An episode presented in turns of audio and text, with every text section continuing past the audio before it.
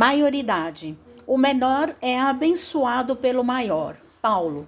Hebreus capítulo 7, versículo 7.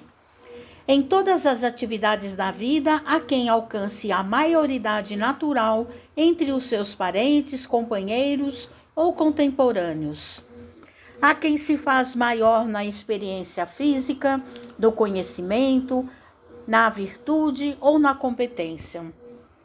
De modo geral, contudo, aquele que se vê guindado a qualquer nível de superioridade costuma se valer da situação para esquecer seu débito para com o espírito comum.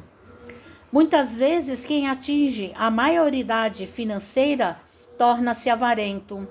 Quem encontra o destaque científico faz-se vaidoso, e quem se vê na galeria do poder abraça o orgulho vão.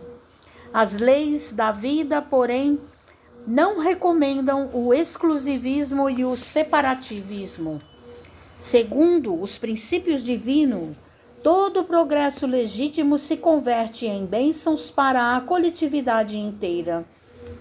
A própria natureza oferece lições sublimes nesse sentido. Cresce a árvore para a frutificação, cresce a fonte para o benefício do solo.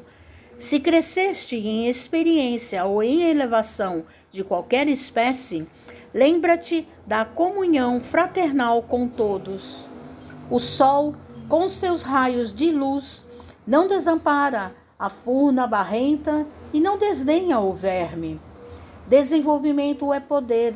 Repara como empregas as vantagens de que a tua existência foi acrescentada. O espírito mais alto de quantos já se manifestaram na terra aceitou o sacrifício supremo a fim de auxiliar a todos sem condições. Não te esqueça de que, segundo o estatuto divino, o menor é abençoado pelo maior. Mensagem de Emmanuel do livro Fonte Viva, psicografia de Francisco Cândido Xavier.